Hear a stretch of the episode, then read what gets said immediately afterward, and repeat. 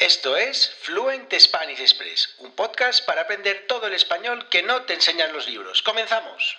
Muy buenos días, bienvenidos, bienvenidas a Fluent Spanish Express Podcast. Todos los días, de lunes a viernes, contenidos con consejos, con recursos y recomendaciones, como siempre digo, para llevar vuestro español al siguiente nivel. Hoy es jueves 10 de noviembre de 2022, episodio número 296 de Fluent Spanish Express Podcast.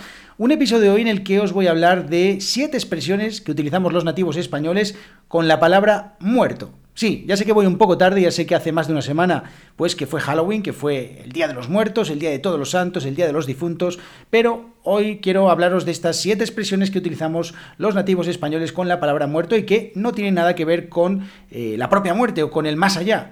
Y es que esto que os voy a compartir en este episodio de hoy de podcast, pues ya lo he compartido en la newsletter de SpanishNewsletter.com hace unos días, www.thespanishnewsletter.com, una newsletter gratuita, diaria, en el que comparto pues cosas de este tipo, expresiones, cultura, eh, novedades, noticias, actualidad, bueno, un poco de todo, es un popurrí de cosas que, bueno, pues es 5 eh, minutos, 10 minutos de práctica cada día que vienen muy bien para leer cosas diferentes, además escritas pues de una manera, yo creo que bastante amena, de una manera eh, interesante, no como los típicos libros que te encuentras o las noticias que te puedes encontrar en cualquier otro lugar. Así que www.thespanishnewsletter.com. Dicho esto, ni me he presentado, qué mala educación, mi nombre es Diego Villanueva, por si no me conocéis, profesor de español online y creador de esto que estáis escuchando, de Fluent Spanish Express, del otro que os he contado, de SpanishNewsletter.com y pues también eh, desde hace algunos días os estoy comentando que eh, pues podéis apoyar este podcast con una pequeña donación. Y es que hoy os voy a contar una cosa súper interesante y es, además de las transcripciones de las que os llevo hablando un par de días, y es que, eh, como sabéis, tenéis acceso a las transcripciones de este podcast haciendo una pequeña donación, o sea, una simple donación de un café y tendréis acceso a todas las eh, transcripciones de los episodios que vaya publicando, que bueno, pues en, los próximos, en los próximos días voy a ir enviando o, van a ir llegando al correo electrónico transcripciones de los episodios que vaya eh, publicando. Bien, dicho esto, otra cosa, nos estamos acercando al episodio número 300, estamos en el 296, o sea, 296, 297, 298, 299 y 300, cinco episodios, y bueno, pues algunas personas me habéis escrito y me habéis dicho que Diego, hay que hacer algo especial, bueno, pues eh, se me ha ocurrido que entre todas las personas que eh, en los próximos días eh, hagan una pequeña donación a este podcast, que hagan un aporte, que hagan una, un Buy Me a Coffee, pues todas esas personas entrarán en el sorteo de dos packs de clases, de dos clases de 30 minutos de conversación conmigo. Vale, dos packs, es decir, dos personas pueden ser las ganadoras. Ahora mismo hay cuatro personas que han donado, o sea que estáis a tiempo de eh, participar. Las posibilidades de conseguir un premio son muy altas, o sea, podéis donar 3 dólares, 6 dólares, 9 dólares, 12 dólares, 15 dólares, 2.000 dólares. Y eh, si alguien dona 2.000 dólares, eh, recordadme que le mande un jamón a casa.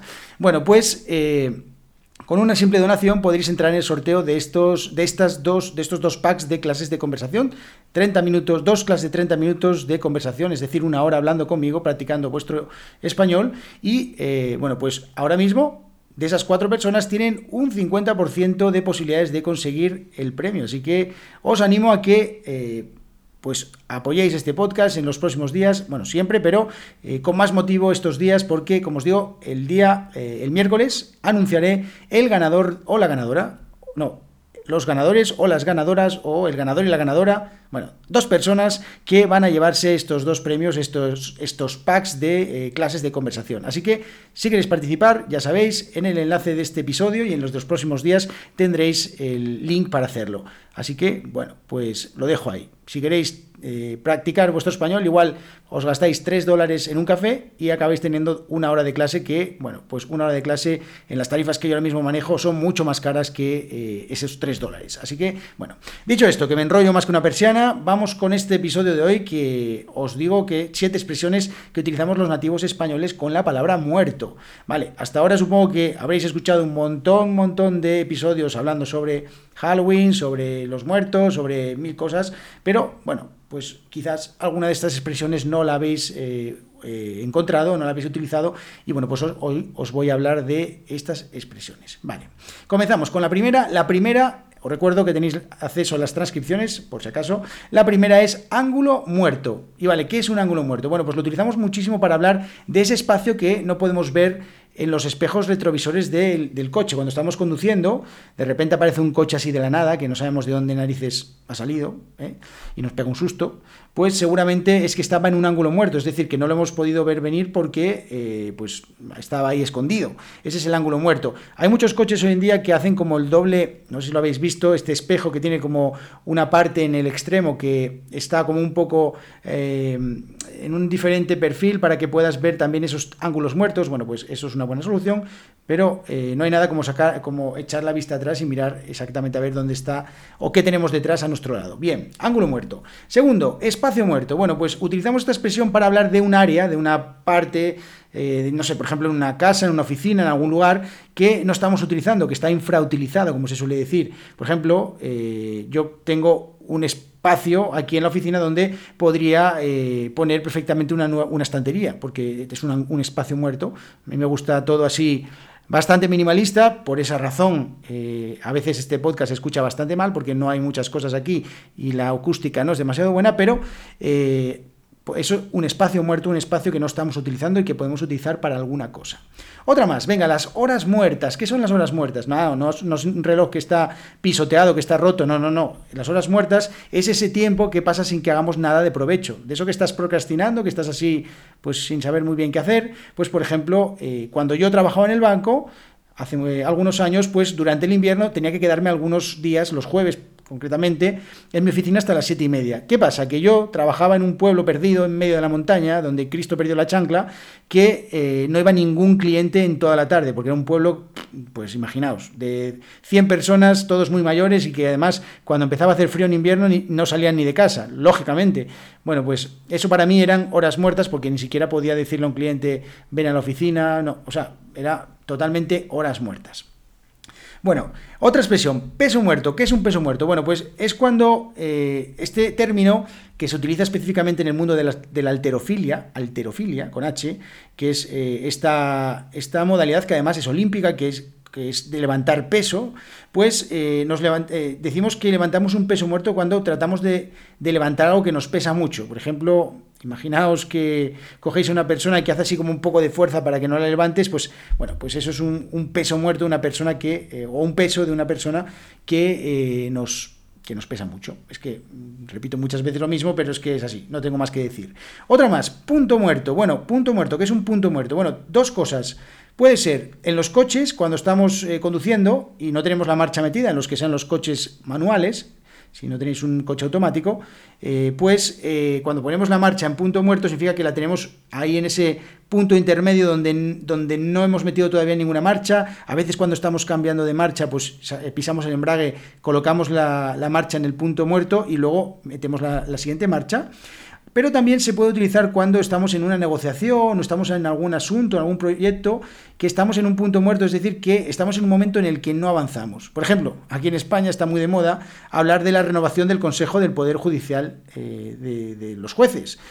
Bueno, pues eh, si habéis leído alguna noticia de estas, podréis encontrar la eh, la expresión de que eh, la negociación entre los políticos se encuentra en punto muerto. Desgraciadamente, pues es así, así estamos en este país. Bien, otra más, tiempo muerto. Tiempo muerto es una pausa que nos tomamos, no, no es lo mismo exactamente que horas muertas. Yo cuando estaba, como os decía antes, en el tema del banco, no es que me tomara una pausa, sino que era mm, un periodo no muy productivo.